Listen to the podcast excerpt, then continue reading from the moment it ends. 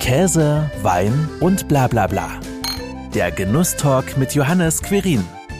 Es ist relativ leicht, Bier zu brauen, aber es ist eine Kunst, äh, Bier zu brauen, das dann auch in der Flasche oder im Fass ausgeschenkt oder getrunken noch sehr, sehr gut schmeckt. Bier und Bayern sind unwiederbringlich miteinander verbunden. Das schäumende Kulturgut wird seit 1516 einheitlich nach dem Reinheitsgebot gebraut. Bereits seit Generationen wird bei Ranerbräu genauso Bier hergestellt. Heute unterhalte ich mich mit Max Blösel, der 13. Generation übers Bierbrauen und Genuss mit Tradition. Herzlich willkommen, lieber Max. Hallo Johannes, grüß dich. Du hast eine Ausbildung zum Brauer und Melzer gemacht. War also schon immer klar, dass du die Biertradition in eurer Familie weiterführen wirst. Ja, so ganz so einfach ist es nicht. Also es war noch nicht immer klar. Äh, so richtig bewusst bin ich mir der Sache eigentlich erst geworden, so Ende der 10. Klasse, Anfang 11. Klasse im Gymnasium. Äh, davor habe ich mich eigentlich noch nicht wirklich mit der Entscheidungsfindung da befasst, wenn ich ganz ehrlich bin. Da war das so noch eigentlich kein Thema und ich habe mich einfach noch nicht wirklich damit befasst. Aber ähm, es hat dann ein paar Lehrer gegeben in der 10. Klasse und in der, in der 11. Klasse oder in der Oberstufe, um genau zu sein, die auf das Thema dann bewusst aufmerksam gemacht haben, äh, was jetzt eine Berufsfindung angeht und äh, Zukunftsplanung, dass man eben aus der Schule gehen sollte mit einem ganz sicheren oder mit einem einigermaßen gewissen Plan für, für sein Leben, was man machen will, was man erleben will. Und äh, das, da habe ich mir dann drüber Gedanken gemacht und habe mir dann lange drüber ja, überlegt und bin dann letztendlich zu der doch sicheren Entscheidung gekommen, dass ich die Brauerei von meiner Familie weiterführen will in die Zukunft sozusagen. Mhm. Ist es denn einfach, im Familienbetrieb zu arbeiten und einzusteigen? Schwierige Frage. Äh, ich arbeite als Ferienjobber oder als Minijobber eigentlich schon sehr lange bei uns, also in, in unserer Brauerei. Äh, eigentlich schon seit ja, siebte, achte Klasse oder sowas, in den Osterferien, in den Sommerferien oder so, habe ich immer mal wieder in der Brauerei im Büro oder so oder auch in, in der Produktion, also in der Brauerei selber gearbeitet. Und ähm, ja, es ist freilich, manche werden sich denken, äh, weil ich habe meine Ausbildung ähm, zu einem Teil in unserer Brauerei zu Hause gemacht, die, die äh, praktisch-technische Ausbildung zum, zu dem Handwerksberuf.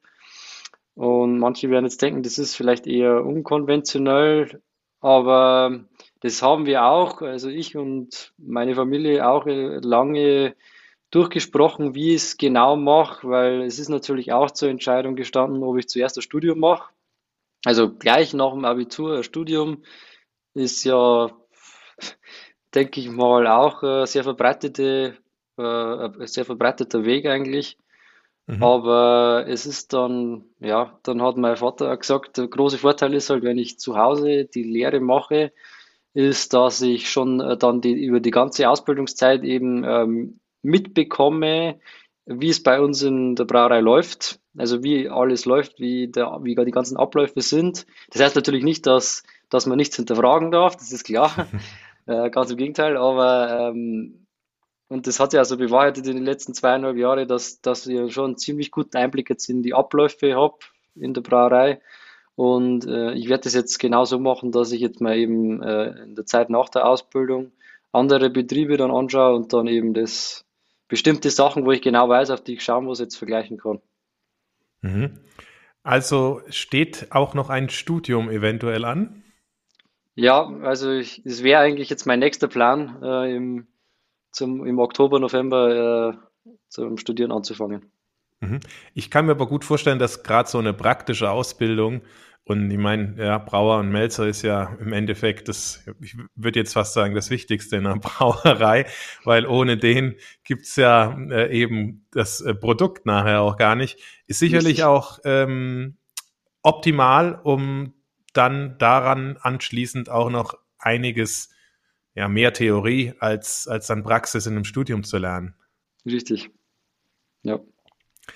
Eure Familienbrauerei ist ja nicht irgendeine, das muss man ja auch sagen. Ja. Die wurde erstmals 1200 1983 urkundlich erwähnt, ist damit die älteste Familienbrauerei Ostbayerns. Das ja, richtig. Äh, strotzt ja voll Tradition. Wie lebt man denn diese Tradition?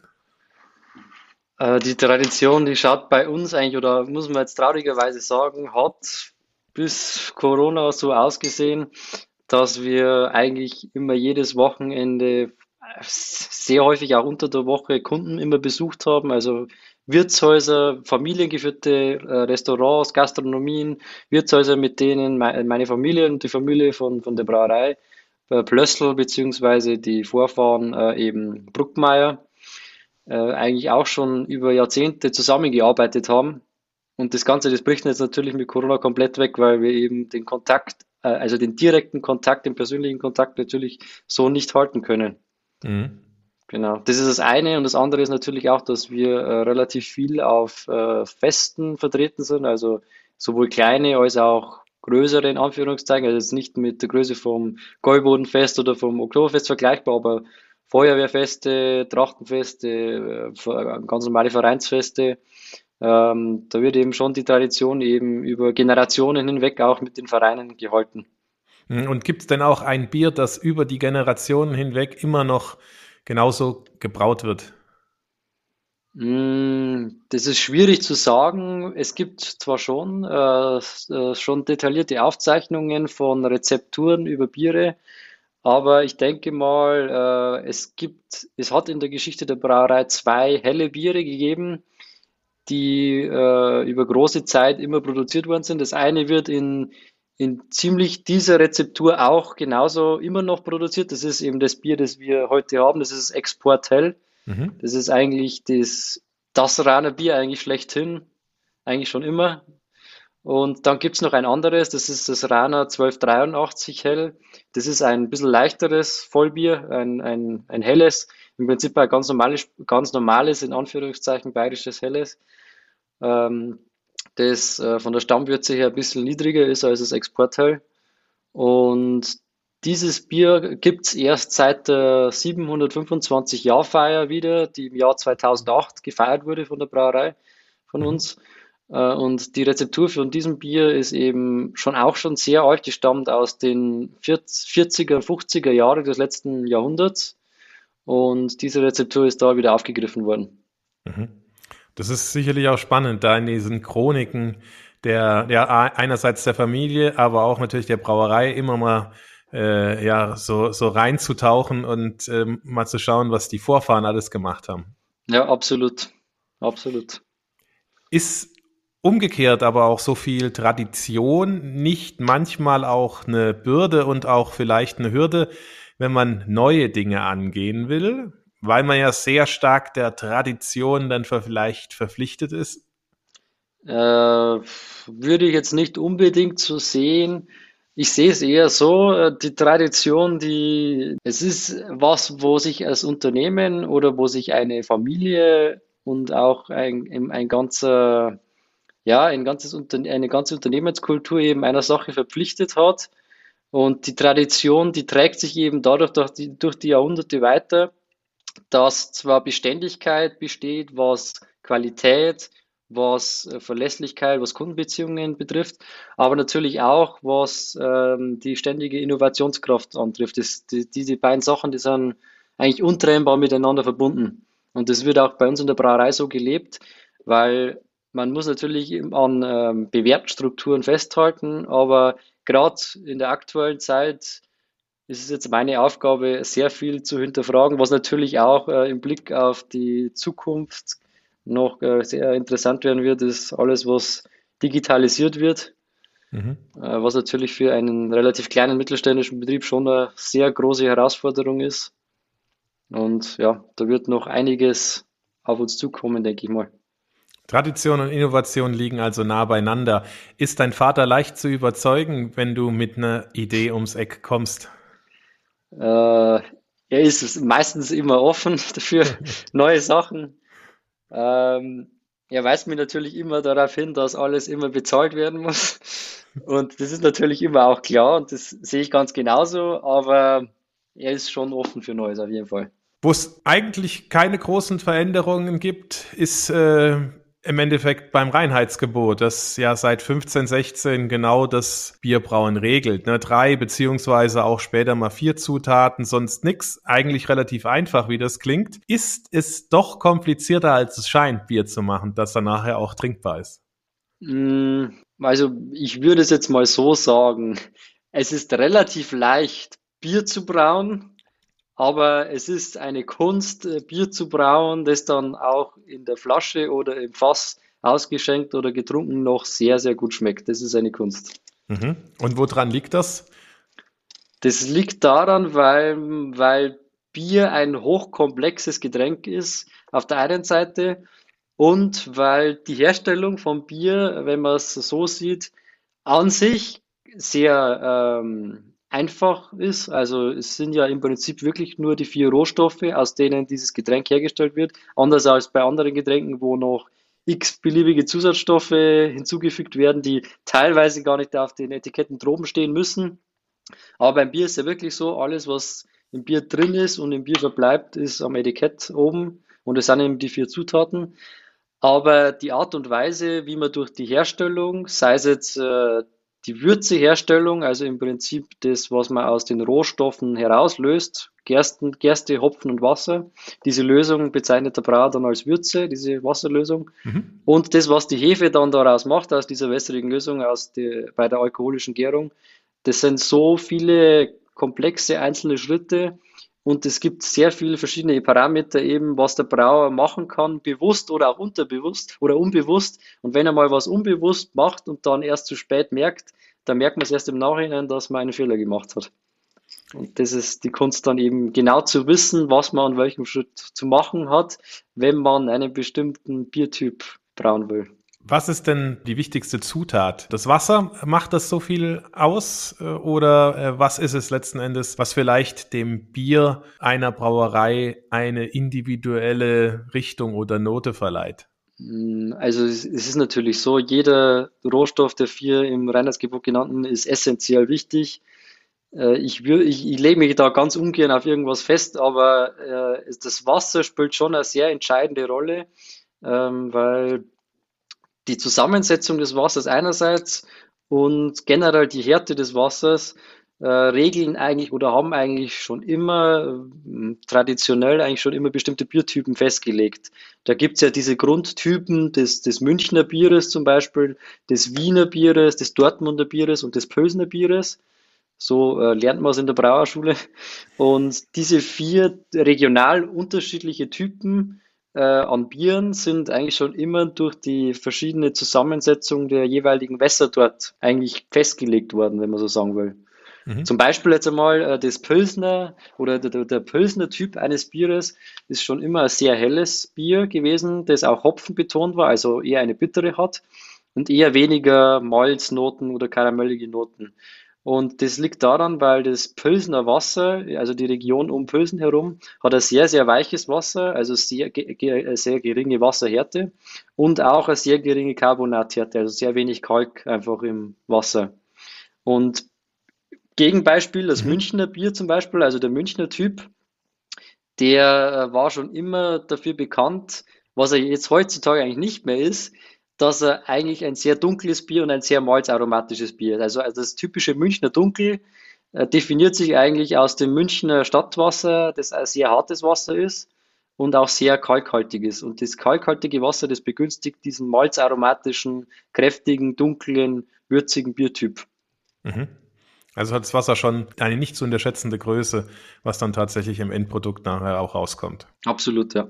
Man könnte fast sagen, es heißt heute Bier, nicht Käsewein und bla bla bla, sondern Käse, Bier und bla bla bla. Wir haben natürlich heute mal den Wein, den es im Genusstalk zu trinken gibt, gegen Bier ausgetauscht. Eins hast du ja eben schon genannt. Wir haben äh, einmal das Rana Export Hell und eine Flasche aus eurer Craft Beer Linie, das Chateaubriand Barley Wine Bier. Ja, richtig. Zwei, die vielleicht, wenn ich es jetzt mal so kurz zusammenfasse, für Tradition und Innovation stehen.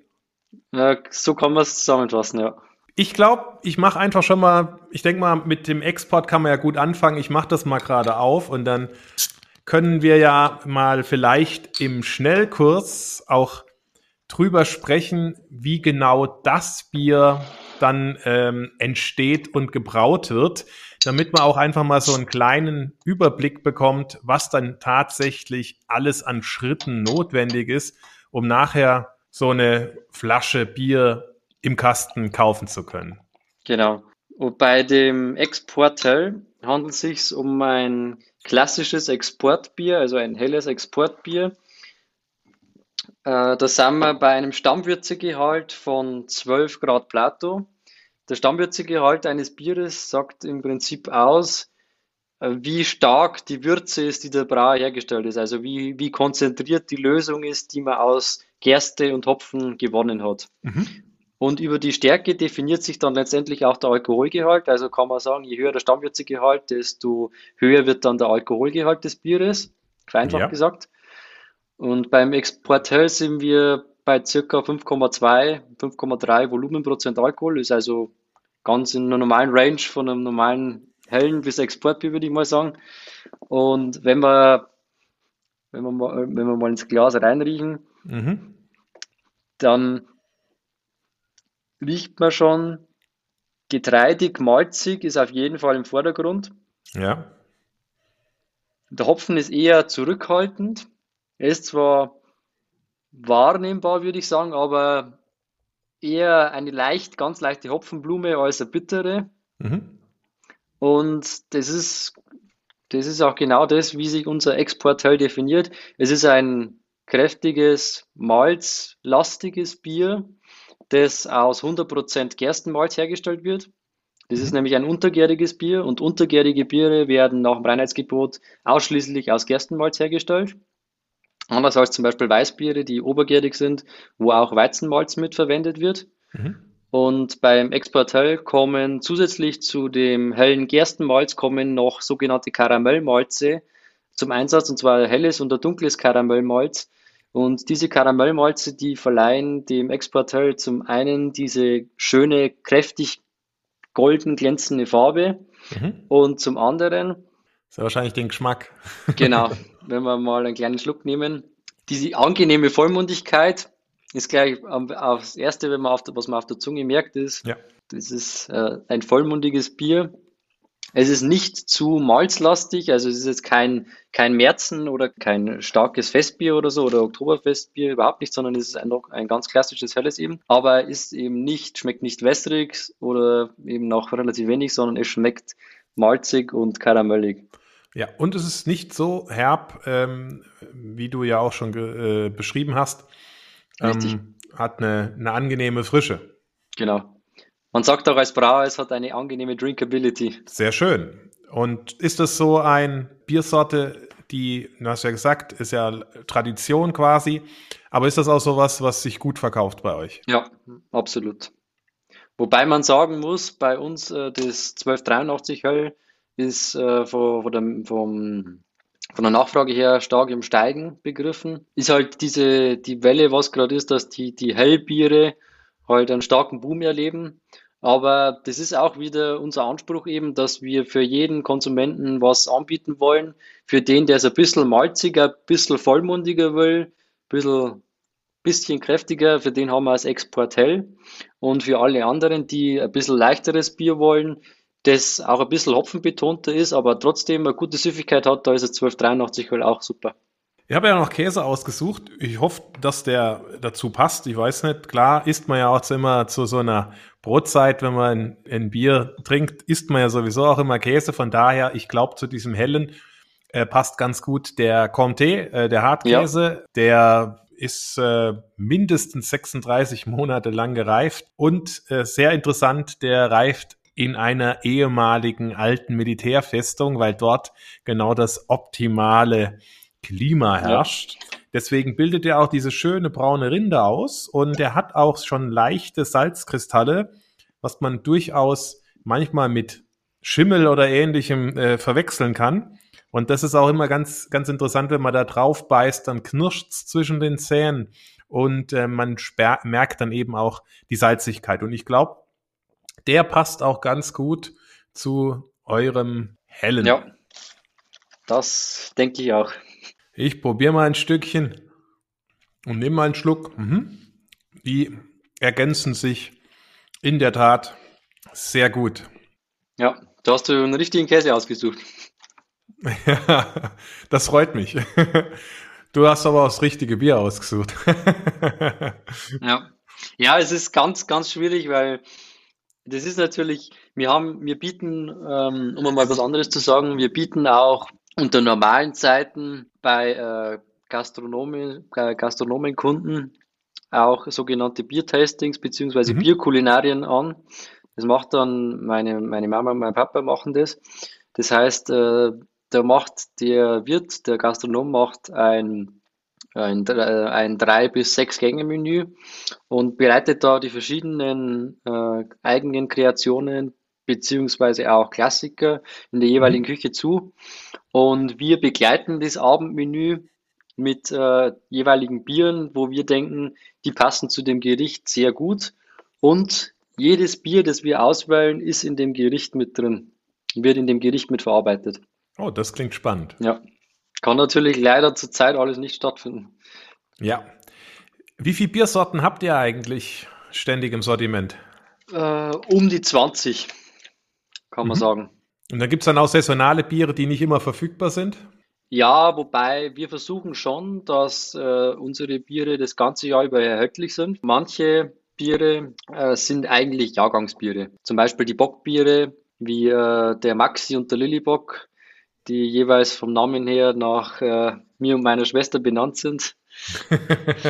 Äh, die gibt's traditionell zum Bockbierfest bei uns in der Brauerei, das die benachbarte Feuerwehr eben organisiert auch. Und die Bockbiere, das sind eigentlich Biere, die so um die Fastenzeit rum, März, Januar, Februar, März, April, sowas, da gibt's die Bockbiere eigentlich hauptsächlich.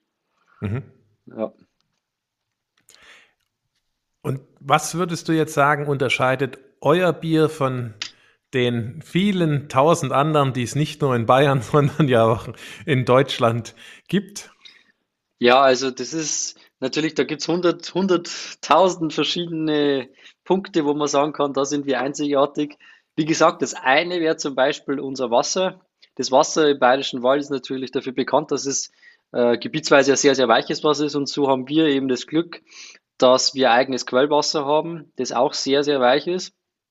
Und das prägt auch den Charakter aller unserer Raner Biere äh, ganz entscheidend mit, weil das eben diese angenehme Vollmundigkeit, aber auch diesen einfach diese super Drinkability, also diese, die- diese Lust auf den nächsten Schluck einfach, das unterstützt dieses Wasser, Wasser einfach super.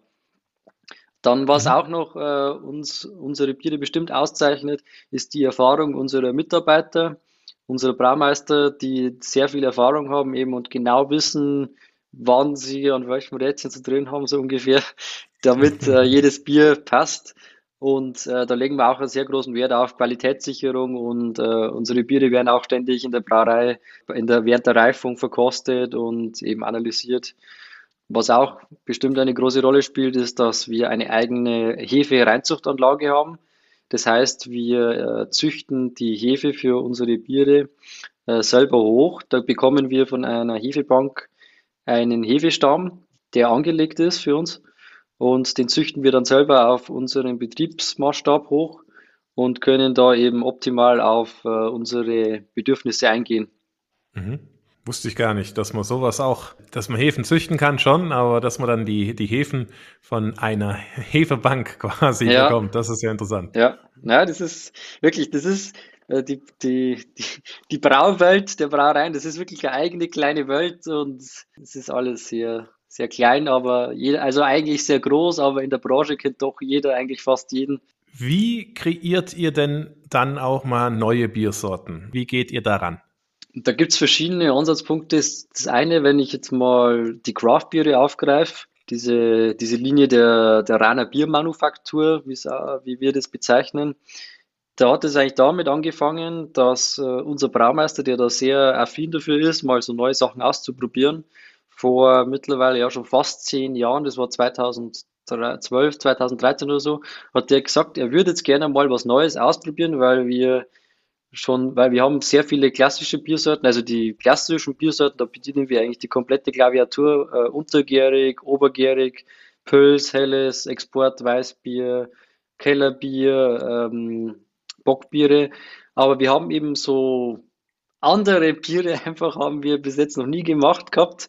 Und da hat er gesagt, er würde jetzt gerne mal was ausprobieren. Und da haben wir uns dann einen Hopfen aus Amerika bestellt, der im, im Yakima Valley in, in Washington angebaut wird. Das ist an der Westküste, oberhalb von Kalifornien.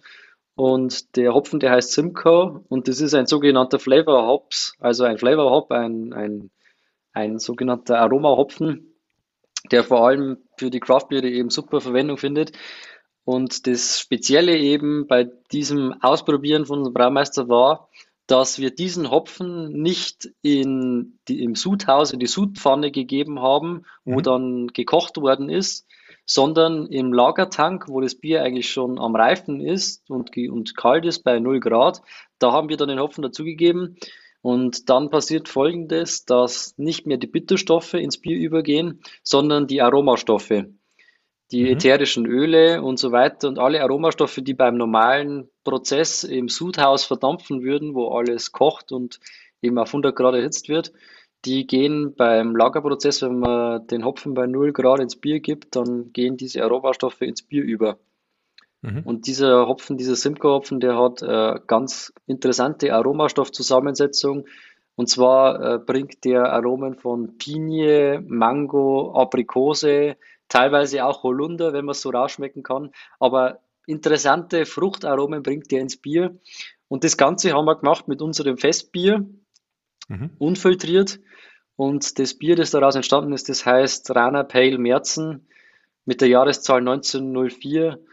Das, äh, diese Jahreszahl die hat auch eine doppelte Bedeutung, das wie bei allen unseren Kraftbieren, auch beim Barleywein, bei dem 1833, das, wo wir dann später noch dazu kommen werden, dieses Bier und das ähm, Pale Merzen eben, das äh, hat die Jahreszahl 1904, weil in diesem Jahr das Indianerreservoir, wo der Hopfen angebaut wird, ihre Freiheit wieder erlangt hat, sozusagen vom Washington State. Mhm.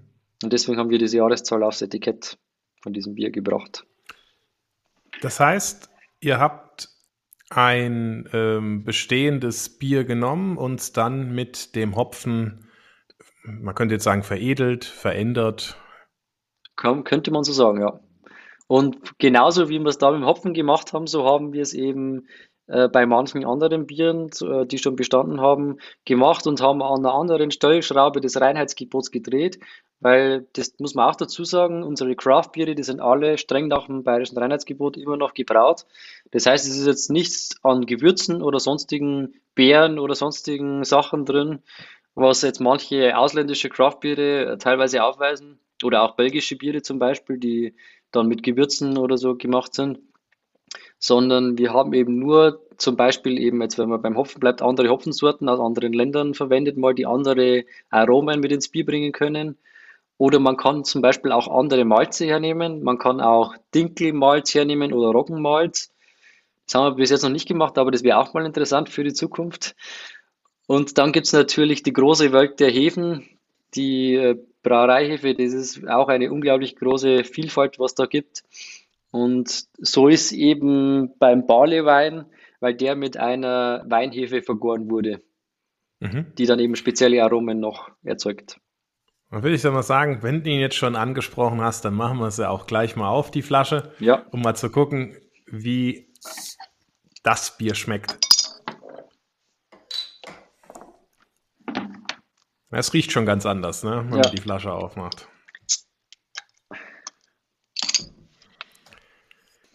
Wie experimentiert man denn da mit kleinen Mengen? Ich kann mir jetzt nicht vorstellen, dass man dann mit, mit riesen Tanks schon arbeitet, sondern sehr wahrscheinlich zuerst mal im Kleinen probiert, was dabei rauskommt, oder? Ja, genau. Nein, also äh, wenn man, wenn man sich relativ sicher ist, was man machen will, dann kann man es schon im, in so, wir haben auch ganz relativ kleine Tanks für Brauereigrößen gesprochen, so wo so ungefähr 500 bis 1000 Liter reingehen.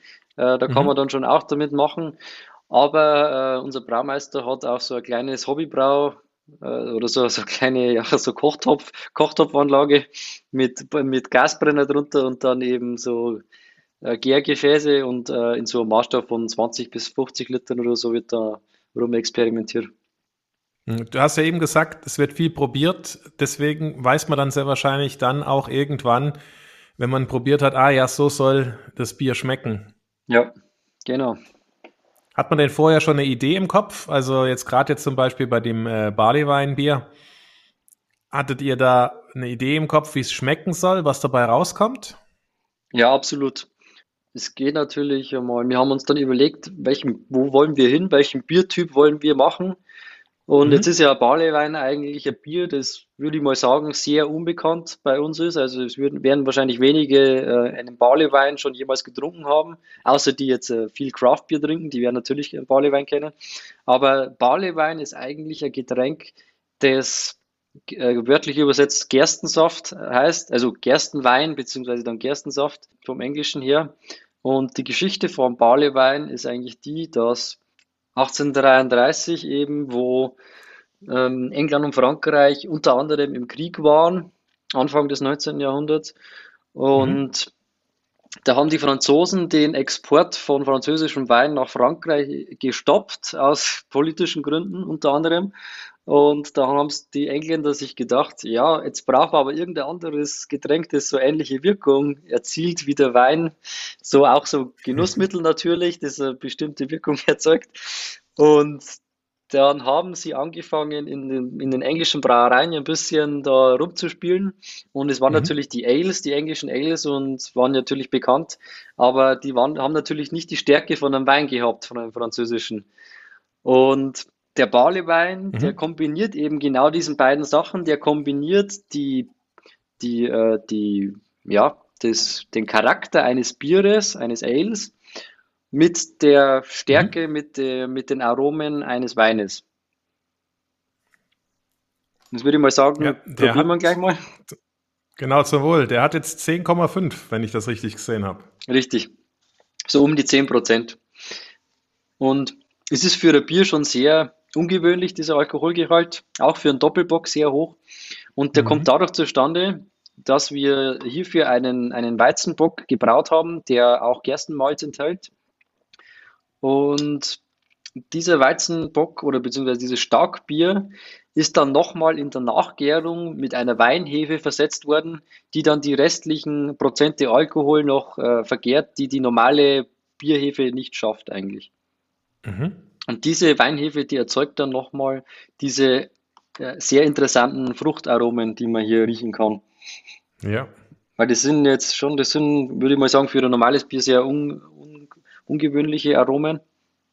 Auch für ein Weißbier sehr untypische Aromen eigentlich, weil es schon sehr in die Richtung von einem Rumtopf geht eigentlich. Es ist sehr alkoholisch, aber auch äh, riecht nach vergorenen Früchten eben auch, so, so beerig.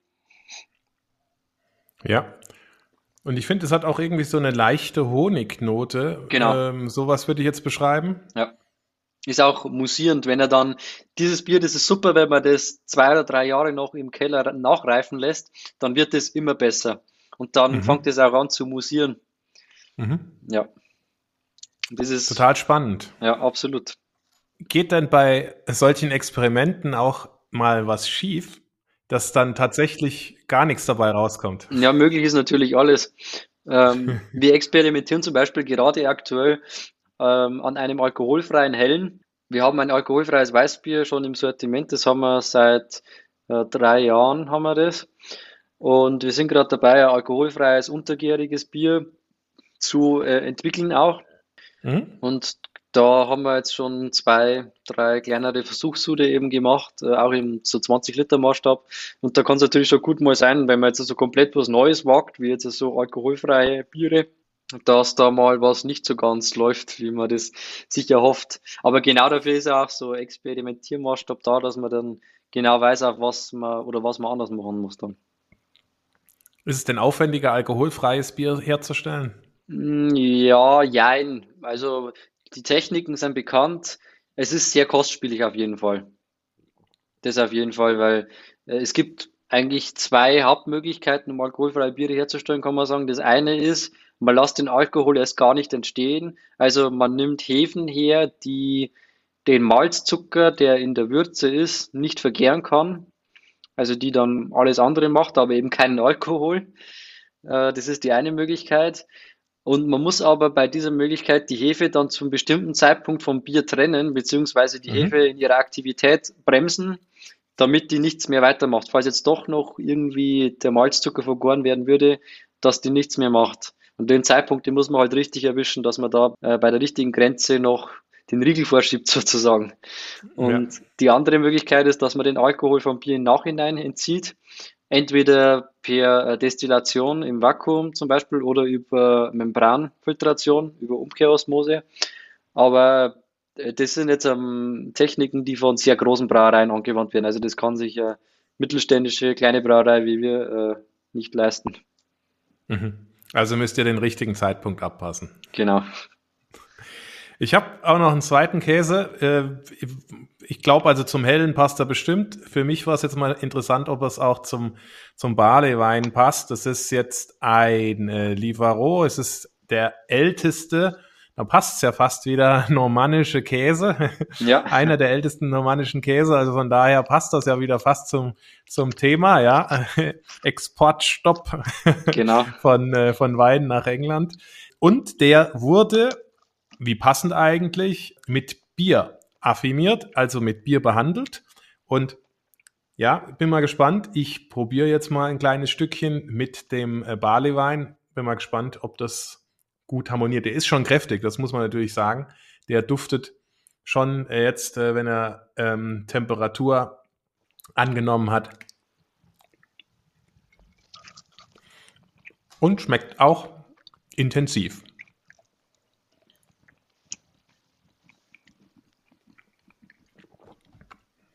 Mhm. Aber, aber gut, hat ein, ein angenehmes mhm. Aroma. Und ähm, es kriegt auch nochmal eine ganz andere, also das, der Barleywein kriegt auch nochmal eine ganz andere Richtung mit dem Käse gemeinsam. Ja. Sehr ja. spannend, ja. Ja, genau. Aber auch hier, ich finde, das, das Bier unterstützt den Käse auch in seiner, in seiner Würzigkeit auch sehr gut. Ja.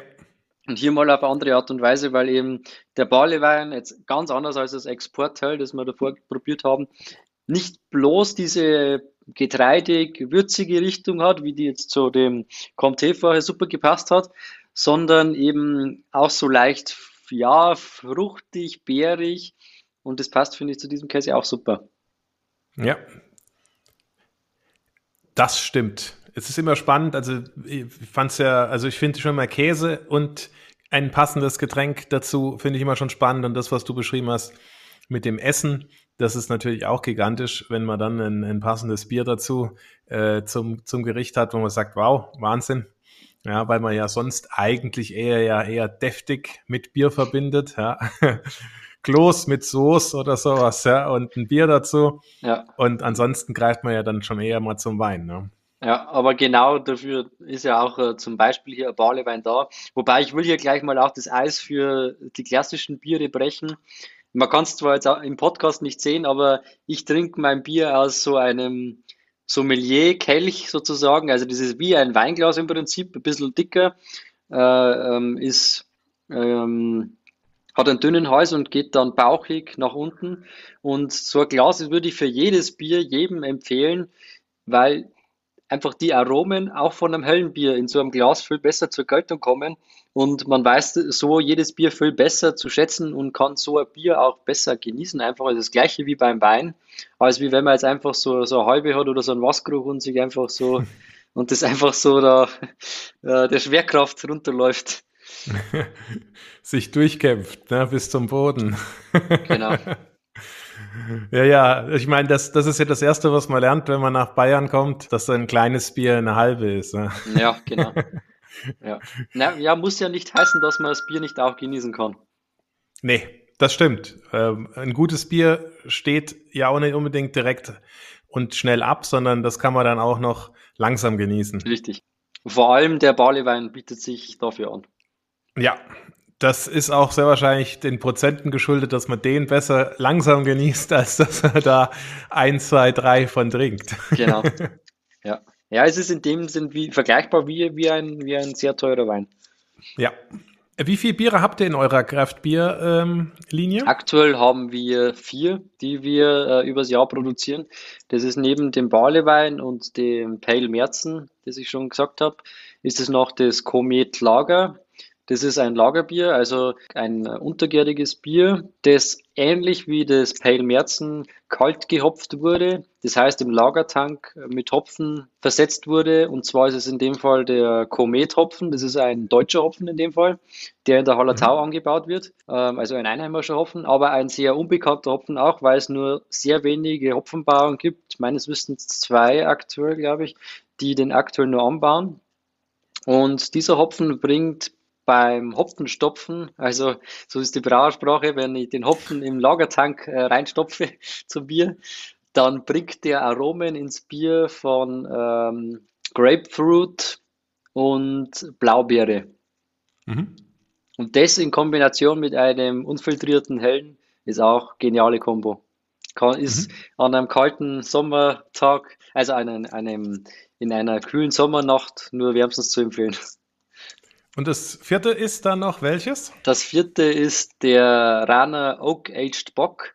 Das ist der Maxi Bock, also unser dunkles äh, Bockbier, das nach der Nachgärung, nach der normalen Nachgärung noch im Whiskyfass nachgereift wurde für mindestens drei Monate. Und das ist auch eine Kombo, die sich bei dem dunklen Bock super zeigt, weil dieses, dieses dunkle Bockbier durch die Whisky-Aromen des, des, des Holzfass, das die, die Eiche dann an das Bier noch abgibt während der Lagerung, einfach super Aromen bringt, wie fast, fast wie ein Whisky eigentlich dann in einem, im Biergewand, kann man mhm. sagen. Aber trotzdem noch ein lupenreines Bier. Wie kam denn äh, die Rana Biermanufaktur bei den eher sehr wahrscheinlich traditionsbewussten Einheimischen an? Haben die gesagt, oh Gott, was macht er denn jetzt? Das ist ja kein Bier. Oder haben die gesagt, ach, auch mal interessant, was ganz Neues auszuprobieren. Ja, sowohl als auch. Also es gibt natürlich alteingesessene Biertrinker, die da eher nicht so aufgeschlossen sind, mal sowas zu probieren.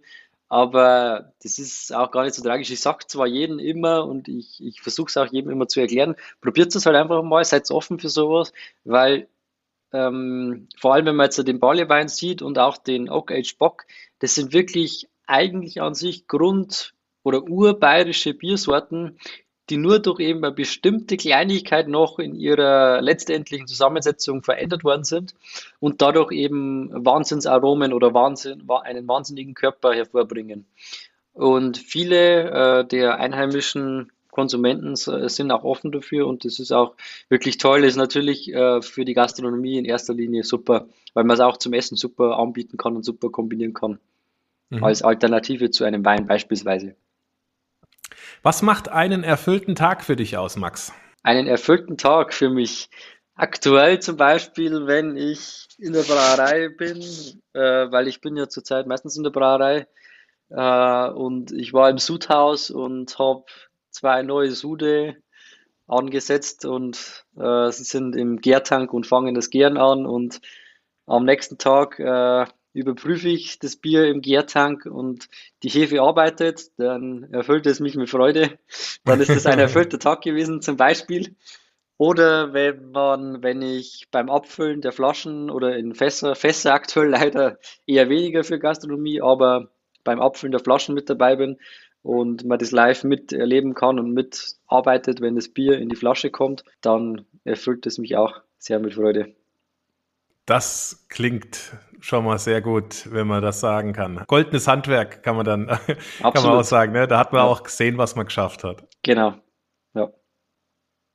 Dir vielen Dank, Max, für die spannende Einblicke in so einen Brauereialltag und vor allem dann auch in die Traditionsbrauerei Rana Bräu. Vielen Dank für deine Zeit und vielen Dank auch für das leckere Bier. Ja, ich sag vielen Dank für den sehr leckeren, für die sehr leckeren Käse. Das war Käse, Wein und bla bla bla.